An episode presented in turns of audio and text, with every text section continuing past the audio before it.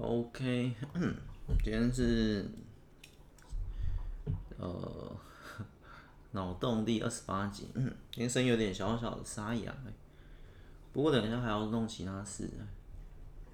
没时间录了，先来录一个，晚一点还要再录另一个。脑洞系列第二十八集，这个大概就是库存的，它对应就是极短篇了，极短篇第一百二十一集。冷静者，冷静者，这一篇也是稍微的奇幻都市，可是也是那种奇幻写实，就是它也有可能不单纯只是幻想的那种。好，我们直接来念。冷静者，楼上像住着一台喷射机，轰隆轰隆的巨大噪音提醒着我。人要像浮游生物一般搁搁浅浅，可是那不代表我们要成为一名蹦蹦跳跳的浮躁者。冷静者的相反就是浮躁者，或急躁者都可以。幸福的表象并非像个傻子糊里糊涂的开心笑着，而是冷静的微笑，释怀那些生命中的危险，悠闲的当个。幕后使者，所到之处都能不为所动的影响。好，这下一段啊，悠闲的当个幕后使者，所到之处都能 不为所动的影响方圆内人心的变化，抽离的感觉。OK，喝个水，吃个喉糖，继续边吃喉糖边念。刚念到哪？重念一次好了，啊，不用，刚念到，抽离，我想这就是身为冷静者的职责吧。总之，冷静者的能力，我们的奇幻故事嘛，他能力是所到之处都能不为所动的影响人心的变化，就是在，他有点像是气氛。有时候我觉得有些人物他的气场一到哪个地方，可以把整个场给镇静下来，可是那也不。不讲任何一句话，他就是站在那里。那我讲的是另一种，嗯，好，你没有知道，你也不知道他在那里，只是诶、莫名其妙，你怎么这个氛围好像慢慢的平静下来？诶、到底是谁？你也不知道是谁，是这种感觉，有一种把人心给冷静下来的一种能力，超能力。我们默默的在平衡国度里的情绪值，这也是上头分配给我们的最重大任务，在暗中守护国家的隐形者。类似这种感觉。总之，这这一篇的设定就在情绪值，情绪值的平衡理论。嗯，等一下，嗯，哦，我我刚刚看一下，哦，原来是这样。情绪值的平衡理论自从被机密的应用在国家发展以后。藩属国的成长以不可思议的速度持续攀升，这股隐形的力量一直被视为最高机密，就是普遍的人民啊、平民啊这些不知道的都都以为，嗯，我们国家就是慢慢的发展，其实是靠着这个情绪资源，靠这些冷静者在暗中帮助国家的发展。他们到了任何一个地方，把情绪值给稳定住，让我们大家的心境不再被情绪所。太太剧烈的波动，生气呀、愤怒啊，或什么这些，而是、比较平静、比较冷静。那我们更客观，很多事业，你可能做着什么工作很烦躁的那种，把它静下来的那种，就是在调和一些大家，无论是愤怒啊，或经济萧条，或者痛苦工作这些不满，通常是在在调和这种负面情绪嘛，拉起来，这样子就可以。就可以，或者开心也是很开心，太开心也可能也会乐极生悲的那种感觉，然后拉起来拉起来，哎，大家情绪都在一个稳定的状态，里面有一个它特殊定的一个的最佳情绪值或什么，不一定中间平静，而是可能是可能呃太低的要拉起来，太高的要降起来的这种，总之就这样，默默的番薯国就这样就这样高度成长。而研发出情绪平衡论，这边就是 设定了情绪平衡论，从宇宙平衡论做发想，而研发出情绪平衡论的那位思想家，听说上层把他放置在一个绝对安全的地方，而今天我正要去拜访他。对，这个情绪平衡论，这个其实有一点科幻奇幻的的结合。嗯，情绪平衡论的这个思想家，他这个就靠他这个理论，然后然后导致出这些呃冷静者。再用冷静者去去去调和这些市中心啊、都市里面的，让让整个国家发展更好。所以这个源头很重要，国家把它视为高度机密。听说上层把它放置在一个绝对安全的地方，而今天我正要去拜访他。那我先看一下。嗯，没事，没事，一个留言哎，嗯，眼睛被蒙上，绝对静音的车厢内，不知开了多久，一下车就是一片旷野，而湖畔旁的小木屋，一道人影开门而出，对，这个冷，那个思想家，这个很关键的角色，目前出现两只角色嘛，主角是冷静者，然后是思想家。第二只，那人盯着我，微笑的点头，邀我一起走向湖畔旁的白皮沙发上。总之，这这是大概是一座隐秘的的的山中或哪里的那种湖，然后这边有一栋一栋屋子，就这样，他就在住在这，有点隐士哎，与世隔绝、隐居的感觉。但这个屋子但不简单，嗯，你就是目前最强的冷静者吧？问号，他向我答话，后面我没有加，我自己加，嗯，然后就问他，目前这个主角，主角是在冷静者，算了，思想家，嗯，不太像主角，嗯，说目前冷静者的贡献，我一个人就占了一半吧，那个主角这样回他，也是啊，这几年多亏了你的功劳，我的理论才得以实践，你知道我来的目的是要给我什么新任务吧？冷静果然让人聪明的可怕。没错，你的新任务就是 点点点点点，待在这里，阻止我脑袋里的疯狂化为可怕的狂暴情绪。说完后，他疯癫的，嗯，他疯癫的战笑，还是灿笑，走进了小木屋。他坍塌坍塌的声音从门缝门缝中流泻而出。总之呢，哦，流血而出，不是流泻而出。其实思想家啊、有点以以我自身为原型，化为一个角色。其实很多故事里面都以我自身，我作者自身为原型进去的。之后可以来聊。等我们朗读更多故事，脑洞开更多之后，再来探讨哪一篇，因为有很多很多角色都是。总之，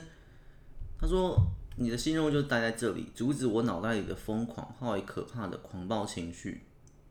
也就是冷静者嘛。这个目前他说冷静者的贡献，我一个人就占一半，也就是这个主角的冷静者非常强，他的冷静能力，那种奇特能力超强。那思想家就派他来这里，思想家觉得自己的情绪控管可能有问题，或者是快要暴走啊，快要疯癫啊那些，所以就嗯把他拉来这里，你待在这里冷静我的情绪，就这样。这大概就是故事的，呃，这可能不算开头，但也可以像开头啊。总之开头和中间之类的。嗯，这篇故事呢。设定就在于情绪平衡论这个这个概念作为发想，其实整篇的架构我还没想，我觉得，嗯，它架构可能不简单。我觉得这一篇跟其他几篇不一样，是它难度没有上一篇那个古拜那么高，它不需要太多自创的词，它可以用很多我们现实已有的词或已有的现况。来进行另一个角度的分析，大概就是这样。像我刚刚讲，有些那种嗯嗯上面这些设定、情绪评论这些去再说在暗中守护国家的隐形者，所以啊，今天状况 声音状况不好哎，所以在在某些工作啊，像刚刚那些我们烦累的工作什么，其实都有默默的一群隐形的冷静者在不同的角落。他下放国家安排的状况是，可能每个社区可能哪里。就是 那给你这种思考，哎，或许你家楼下的管理员他也是一名冷静者，在这里冷静着整栋大楼的情绪值。他的电脑上，他的哪里荧幕上有一个角落有个机密在打，等等等，目前冷静值是多少？或者是一些 相较于比，通常这种 冷静者会会化身成的职业，就比较像我刚刚讲，可能是大楼管理员，可能是呃某间。哦，什么就是比如说待在一个地方的那种的那种的工作，但是又不会太起眼，因为他们要低调，不能太起眼的这种，就可能相较相较啊，相对于比较不起眼的某些职业、某些人物，都在我们生活中都在冷静我们的情绪，这样子是带出这样一种。所以当看完故事之后，你回看这个世界，诶，可以可以做这样的猜想，当然是一种幻想，可是。我把幻想，通常，呃，这种故事叫奇幻现实啦。可是有另一种说法，就是幻想故事。幻想跟奇幻就就不太一样。奇幻就是比较超能力那种，幻想就是就是我刚刚这种。诶，会不会楼下的管理员就是一个冷静者，他默默执行着国家给他的机密，而我们这群人都不知道。这种就偏幻想故事。那我喜欢叫他，我喜欢叫他奇幻现实。虽然奇幻，可是又有点奇幻写实啊，又有点现，就是真假参半的这种，你叫幻想故事也可以。总之，类似这样一个故事的设定，所以呃，我觉得它前半段我分三阶段好了，我觉得这边算第二阶段了，就是来找这个思想家这里，也就是主角是第一个角色，思想家是呃，可能前半段三分之一。前中后，前半段有第二个角色、第三个角色、第四个角色，然后思想家可能是第五个角色登场，然后嗯呃中段就是在五六七之类的，然后后段再出现三个八九十这样，就是会会分成在前前半段遇到那二三那那三个角色，主角遇到这些人，他的长官啊或谁谁谁，同事啊或是或。或一些难搞的，呃，浮躁者，会就是，嗯，就假设我们以刚刚楼下管理员为例子，嗯，暂且举这个版本啊，我先举一个版本，才好分析它的架构。主角是一个一名管理员，可是他管理他所在的方圆的社区，他可能不是管理员啊，他可能是那种里长或什么之类的，哎，也不是，反正 先。先不知道他的职业是什么，我先先不想。总之他，他他就在这个社区里面走来走去，走来走去的那种。嗯，或警察其实也可以，警察可以去服务的这种，就是他会有个范围在巡逻的这种，所以他每走到地方都在释放他的能量去冷静大家，大家。但是前面前半段在假设他是控管一个社区，假设三千人的社区，他一个人负责就负责这个范围。就就很强，那里面的其他角色就会有，就会一定会有一只浮躁者，或者是，因为他是很强冷静者，相对就会有很强的浮躁、很强的急躁者，这种就是他的情绪都很很夸张，很，我想一下，蹦蹦跳跳的那种。你看楼上像住着一台喷射机。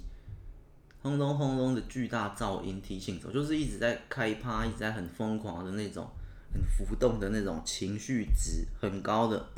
里面可能会详细设定用数值，可能情绪值三千，然后一般人开心可能是五十、一百之类的，然后很嗨或什么可能三千，很冷静可能是十、零到十之类的。总之，这个这个情绪值呢，这个设定不难，很简单，所以。交给写手写很好写，就是设定，只是是剧情比较难，因为你要想，你必须要有一某些职业，可能是管理员，可能是呃清洁队，或者是一些义工，或者是警察，或者是巡逻的什么之类的，或里长或什么之类的。但是我基本上是要选相较不起眼的的职业的角色，相对啊。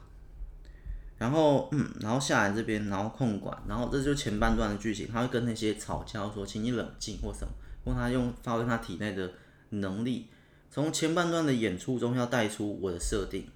带完之后到中段接这里，中段之后他这边已经结束了，他回来这里，可是他回来这里就是一个剧情点，他回来这里去用他的冷静去把这个思想家，这个。情绪值的这个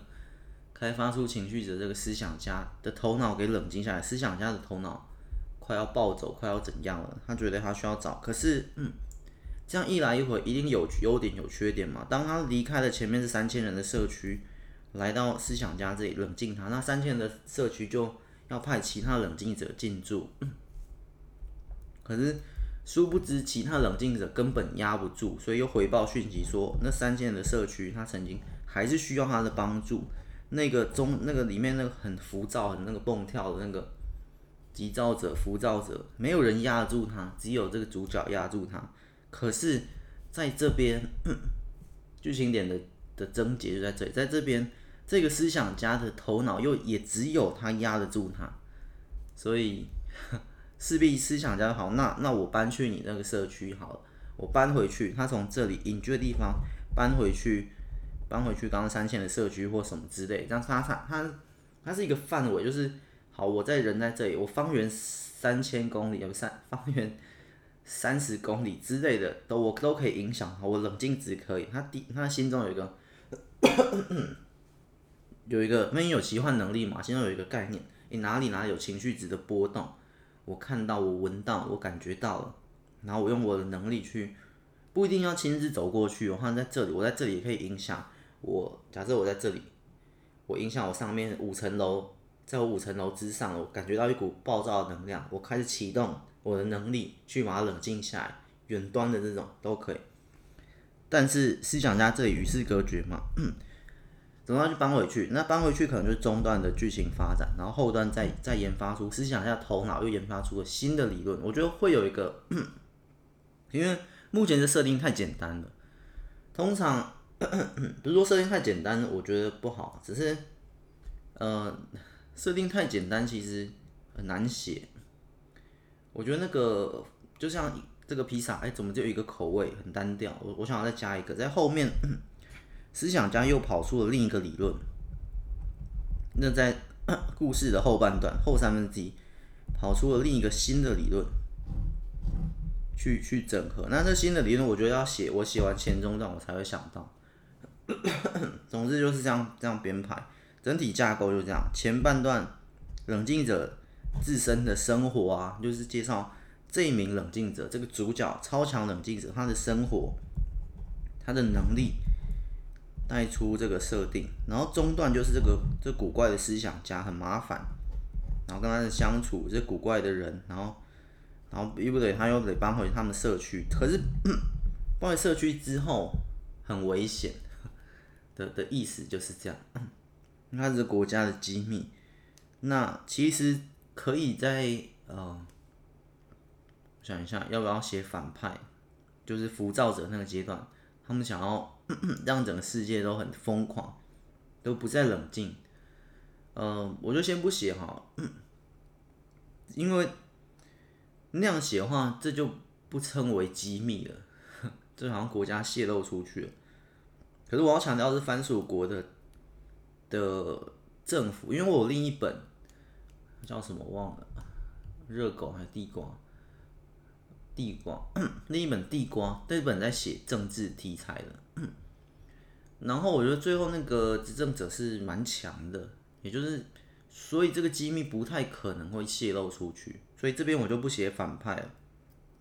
我就反派加起来当然很复杂。就可以说，哎、有另一派是蹦蹦跳跳浮躁者，他在致力于，所以他们冷静，然后跟他们对对打之类的。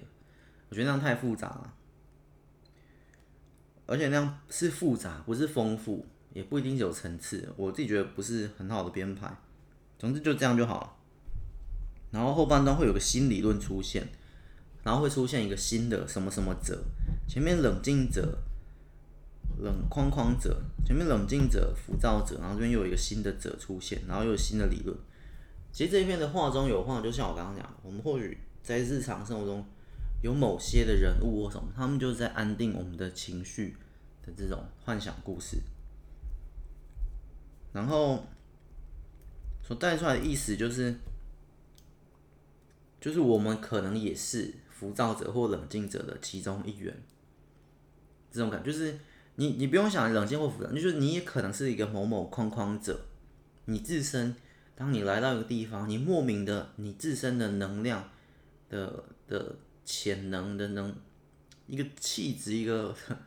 一个味道或什么之类，就默默潜移默化这这这一块区域，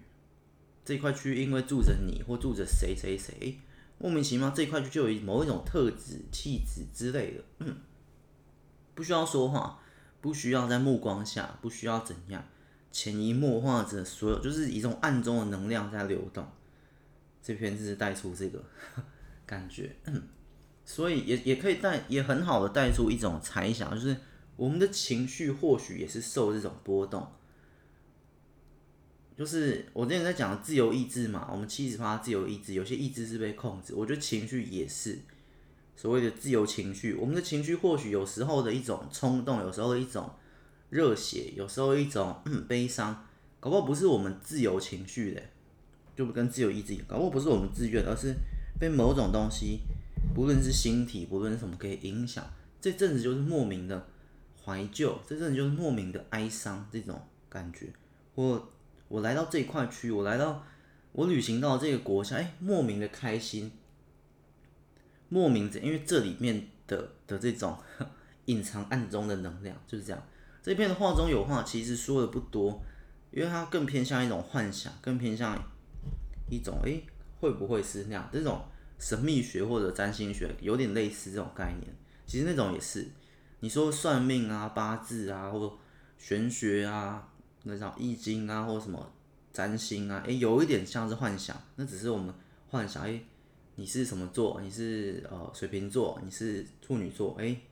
你你的个性，这这其实也是一种幻想故事嘛，我觉得很类似啊。它它也算奇幻写实，这就是很典型的奇幻写实。那奇幻就是幻想、都市传说之类的。哎，搞不好因为你是什么什么座，所以你的个性怎样？哎，有可能只是一种幻想。哎，另一方面想，也有可能是真的。另一方面想，哎，你只是也是一种奇幻，就是这种。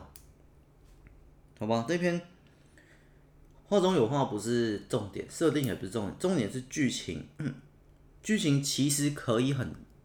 不是复杂，剧情其实可以很那种峰回路转，因为他因为要处理原先的三千人里面的，假设第三个角色是浮躁者，思想家是第五个角色，第五个角色进来遇到第三角色，可能改变了思想家的想法，那。思想家的理论非常关键，他的任何一个理论都可能会波动到这整个藩属国的进展，所以他如果又有一个新理论，整个藩属国又会变掉之类的，就是就是这种能力。而且我觉得他的理论会影响那些能力者，在他的理论之前，可能某些人已经是能力者，可是没有他的理论，他因为他必须有个情绪值理论出来，然后再去机器检测。因为大家可能大家天生都有某种超能力，就像这冷静者。可是那他以前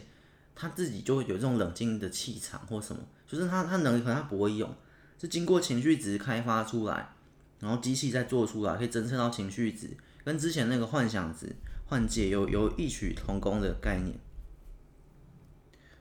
也是也是必须要先有个理论，然后先有机器，然后测出来哦，原来你的体内有某种能量，然后你再经过一些。手法的训练哦，你就可以喷火，你就可以飞。假设现在其实我们某部分里面有一个飞行基因，只是我们必须要先一个理论，飞行理论，然后再一个飞行的机器检测出来，检测哎，然后大家都去测，大家都验血，哎，我有飞行基因呢，可是我不知道怎么启动，然后我再去启，所以这个这个思想家是很关键的，然后这个思想家他理论做完之后会给另一个科学家，那是另一只角色，也是国家里面体系的。总之这些角色都很都很特殊，然后都被国家所用。做出来之后，这个番薯国这边有点稍微揭开我很多故事的一些些，哎，那个设定的来源，包括换届，包括其他。雷电鲨鱼可能也也会有参与，这样子这就更揭开我的这颗星球番薯国的这这边的故事国度的一些小小的起源。总之是这样，所以它有新的理论开发出来，很多时候不是我们发明了新的东西，而是我们发现了新的东西，然后再去运用之类的。刚刚讲飞行机那个概念，所以。这个思想家，国家一定要重点保护他。可是在，在这里剧情，你可以写他搬到三线社区之后，可能出了什么问题，什么之类的，可能被被绑架，或可能起冲突啊，或可能被打到啊，或可能，呃，我觉得我可能不会写那种物理性，我会写的是为什么他需要隐世隔绝，我会写在思想上面。就是因为他搬来了这里，与人群相处之后，可能对他的思想产生一些重大的改变。可是，当他如果思想崩坏，或思想不再开发出新的理论，诶，国家的科技或什么就会有一个重大的危机。因为他如果他只要想出一个新的理论，例如刚刚飞行机，然后再透过跟他长久合作那个科学家，这样一结合起来，然后这这边就会很大的进步。可是。重点保护是因为，如果我把你放到一个地方，然后你被那些邪恶的思想或那些凡人或那些普遍或什么，哎，导致你创作不出来了，你的思想创作创作不出来，哎，那对国家是一个很重大的亏损。那为什么他要与世隔绝的地方？但是冷静者只有一人，那同时要冷静两边，只能他只能搬回来，搬到这三线社区，开始就是剧情相对比较精彩的地方。也就是三号的浮躁者，跟男主角冷静者，在跟思想家这三方面的一些，所以思想家的的的脑袋在这边接收到的不一样，也导致这是很关键的一个蝴蝶效应或因果。如果他一直都在与世隔绝那里，可能会变走另一派路线，可能就不会有哪些思想诞生。就是他搬来了这三千人的社区，然后遇到这些人。他也出来了交流。他以前在与世隔绝那边小木屋呢，全部的物资什么都是国家供给的，他足不出户，他就在这个也不是足不出户啊，他就在这一片 这一片湖畔湖畔别墅这里游玩、思想创作类似。我说以我为原型是这个概念，就是他当然不是我，以我为原型去发想去。有某一部分的我的元素，包括喜欢胡思乱想一些奇怪的理论啊，或什么之类的。但是，呃，去跟人群的相处这边也是可以。可是他又在，他会想到很多很多事情的这种。然后那也是一种，我觉得理想中也可能住在一个湖畔旁，然后一个别墅，然后所有物资都是国家供给什么之类的。那当然是是不太可能，所以。以我为原型去发想的，这感其实你真的要说以我为原，其实冷静者也是以我为原型去发想的，因为我算偏冷静，所以我我可能到某些地方或某个某几个讨论，哎，觉得一开始很火爆，可是只要多讲几话，也可以稍微的把场面给冷静下一点点的这种，所以反正很多很多角色都以我为原型去发想，大概是这样。然后再去改编成更极端的，然后到后面呢，这角色就不是我了，就是就是那个角色本身，因为越写那角色会越啊、呃、越立体或越成熟，越完整了，然后最后哎就独立出来，所以一开始很多都是以我为原型，但是后面我就觉得那也不是我了，这样子，其实这是一个很好的创创造角色的方法。大概就是这样，OK，这一篇大体上是剧情要稍微，呃，稍微那种丰富一点，不是复杂，剧情要稍微丰富一点。难是难在剧情啊，就是我的设定，我的题材很简单，可是剧情你要怎么去应用？就是这片的设定不是很创新，或者是很独特，或很复杂，或很精彩，只是你要怎么用这个食材？我觉得拿到一块食材，没有很高级，不是高级的肉或什么，很普通的食材，只是要好，可以，这个食材是可以发挥的很好的，可以好好应用的。然后这样串起来，因为已经给冷静者、思想家、浮躁者这三个，然后再加一个这个幻想，又是奇幻写实，这种东西其实可以写很多，因为你可以运用，你不需要独创太多，你可以，假设我在跟写手交代，你可以用很多日常生活中所看到、所思考到、观察到的东西，然后结合进来，诶，会不会那个是这样？那个是，诶，会不会楼上的邻居这么吵，就是因为，这里的冷静者消失了。或他是一个浮躁者之类的，就是很很可以跟现实中很好的去做连接，所以这个很吃生活观察家的这种，不是生活观察家，就是很吃你日常生活的一些经验当做题材，所以这篇下放给写手写的话，他就很适合那种你生活 常常留意一些小事，或者你在生活中。你生活感，或你是很认真生活那种，不是说工作，而是就是生活观察。哎、欸，今天吃什么鱼啊？今天哪里有什么新的商店啊？这种 哪些角色，各行各业啊？他比较吃不是知识，比较吃那些日常的常识或琐事的这种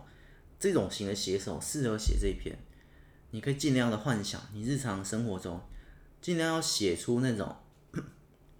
大部分人。日常生活中遇到哪些事，这种共鸣感是比较难，但剧情也要丰富一点这种。然后思想家这个角色出现在中段嘛，其实他也是串串的整个核心呐、啊，因为思想家那个那个状态，那个有点像是理想中的人物之类的，被国家保护着，然后怎么样，他的生活其实是很开心，也可以也是。必须思想家这边必须着重的写，他为什么可以有那么多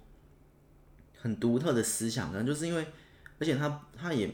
就在那湖畔旁，他就这样一个人想，是不是因为他的个性是很疯癫的？所以我觉得，因为下面有嘛，但是阻止我脑袋里的疯狂化为可怕的狂暴情绪。他在一个幻想生活中，思想家很多。呃，不论是呃以前或现今，古代或现今或哪很多思想家后面或哲学家后面都会变为，都会有一点那种精神病病，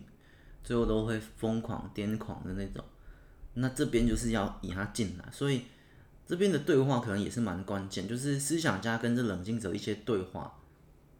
我觉得不用写到很哲理，这篇没有要要求写到很哲理，而是要写到。那种疯狂思想家的这种概念要写出来，当然会有一点点哲理，就是他可能问：诶，如果全人类都都消失了，会怎么办？如果全人类都很浮躁，如果全人类，如果哪一天人类都没有了情绪，我们还是人类吗？之类的。所以他又有一个新的理论。然后这冷静者其实在他旁边看起来，冷静者也有点不冷静了，很难压制他。因为他的这些思想、这些东西都太疯狂，去去触发冷静者心底深层的人性啊，或什么之类的。或他就他就一些这个这其实是比相对整本最难写的地方，是在思想家的塑造上面，跟他一些疯狂的言论。而那疯狂的言论不能只是很单调。诶，如果天空掉下一百万坨大便会怎么办？不是不是这种，不是这种疯狂，而是我刚刚说的那种，会有一点毛骨悚然的疯狂。诶，如果自杀合法化了，如果人类都没有了情绪，我可以做出来这种机器，我可以做出来怎样？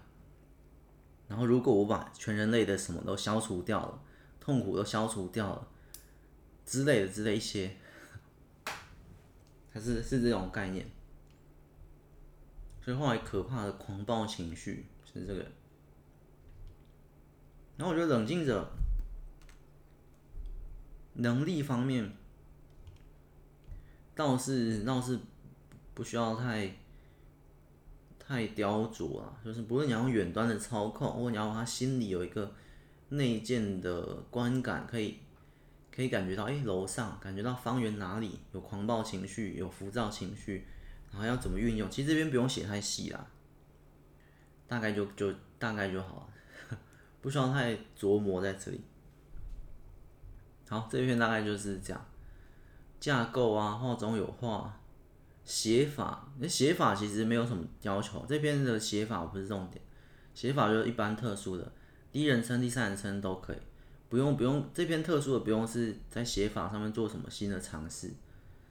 只要是剧情这边比较难想一点，然后要要要合理，要把它串起来，剧情要丰富，就是这篇最难。我题材给了，写法都可以，然后画中有画，也不太需要太着重。因为这篇当写完之后，它本身自带画中有画，它不需要，它已经不是寓言故事了。这篇不是寓言故事，寓言故事才有画中，这一篇已经是很明示的、很明白的，在一个幻想故事。诶，如果这个世界有冷静者，如果我们世界是这样，就是这个画中有画，已经已经是很明示，不是暗示了。所以整个故事本身就已经在在讲这件事了。所以画中有画不用在意，题材不用在意。设定就是就已经给了，很明显，这个情绪值平衡理论很好懂，然后呃写法啊、架构什么都很好，所以主要在剧情的这边发想比较难，因为它已经甚至偏向写实故事了。对，大概就是这样。好，今天这一集就到这里，等下再录下一集。我们下集预告看一下，嗯，冷静者哦，下一集也是类似的概念，类似，让我不要念了，好，也念一下啊。下一集是花钱诗，也是类似的概念，也是一种幻想故事，好像是，诶，对，幻想故事，甚至也更偏写实，比这篇还偏写实。其实我很少写写实故事啊，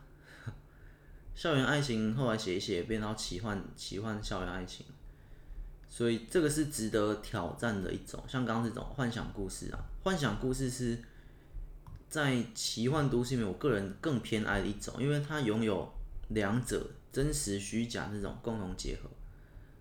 幻想故事的最高杰作或这种，其实以前我好像讲过嘛。你不论鬼魂啊、灵魂啊什么，这种都是幻想故事的的很高手，就是创造出鬼魂概念的、创造出灵魂概念、轮回，那些都是曾经的大故事家。我这样讲过，就是他也是写小说，不能或想故事的那些神话故事啊，或什么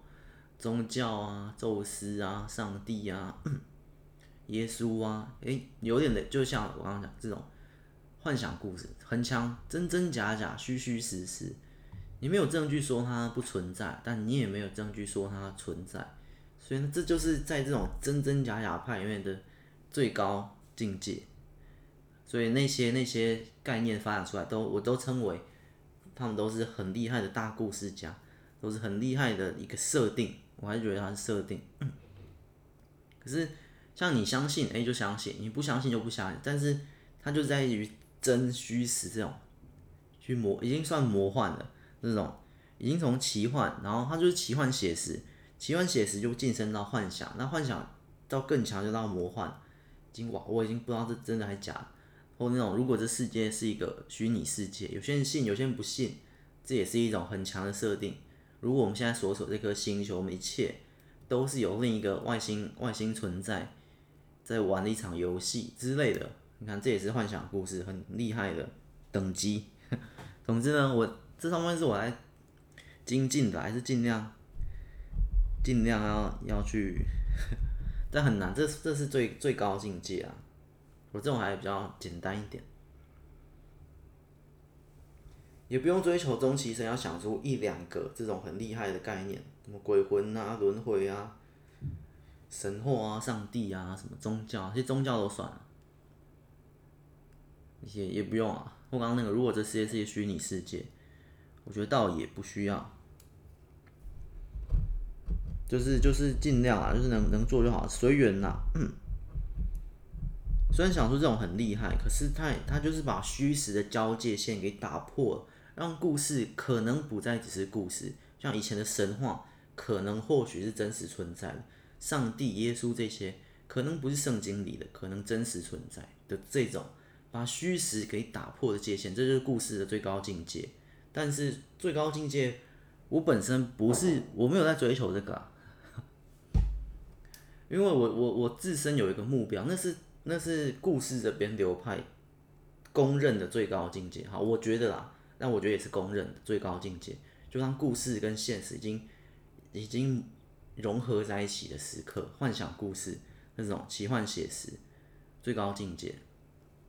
但是那是公认的，或我也觉得我也觉得那是最高境界。可是我追求的不是那个，我追求的还是我把我的番薯国。跟我把我的另一颗奇幻星球的故事给完成，我我追求的境界是我要创造一整个很大范围的故事国度就好了。呃，即便那是幻想的也没有关系，我只要创造出我把我书门里，我把我番薯国，在主属市的佐哥，在北属市的抹头龙鱼，在南属市的流氓，在东属市的呃麻薯，有一篇叫麻薯，在哪里的热狗小黎。英灵殿、雷电鲨鱼、其他阳光鱼毛或什么其他各种故事，我只要打造出来，然后让里面彼此交织、连接，创造出属于我自己的故事国，那是我个人追求的最高境界。就这样，打造一个我这里面的这叫什么？像你常说什么什么宇宙嘛？就我这里面的这个字不够宇宙就好，这是这我个人追求。那那种公认那种，我就随缘。就是，就算有创造出来，诶、也也不会因此满足，因为我个人的是要打造这故事国度啊，或者我要开辟出属于我这一派的读者，那才是我觉得比较重要。OK，时间到，差不多也差不多讲完了。OK，我们下一集再见，拜拜。